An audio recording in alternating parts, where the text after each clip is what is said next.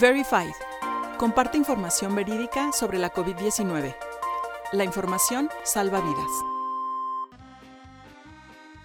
Orígenes de la desinformación. La palabra desinformación no es un término nuevo. Este tiene cerca de 200 años de vida y es un concepto que proviene de la palabra rusa desinformatia, la cual fue empleada por el ejército rojo durante la Revolución rusa. Al inicio esta palabra no fue tan común entre las personas, sin embargo con el tiempo el término empezó a cobrar mayor relevancia entre las personas e incorporarse a las enciclopedias y diccionarios de la Unión Soviética. Cuando triunfa la Revolución de Octubre, este término es retomado por la élite del movimiento armado y comienza a jugar un papel clave para el desarrollo de la sociedad y del comunismo. La primera aparición pública que se conoce del término desinformación fue hasta 1949, precisamente en el diccionario de la lengua rusa de Agegov, quien define a la desinformacia como la acción de inducir a un error mediante el uso de la información falsa. La segunda aparición de este término lo vemos en la segunda edición de la Gran Enciclopedia Soviética en el tomo 13 del año de 1952 y la define como la difusión de la prensa o radio de noticias falsas con el fin de confundir a la opinión pública. Síganos para más pláticas sobre la desinformación.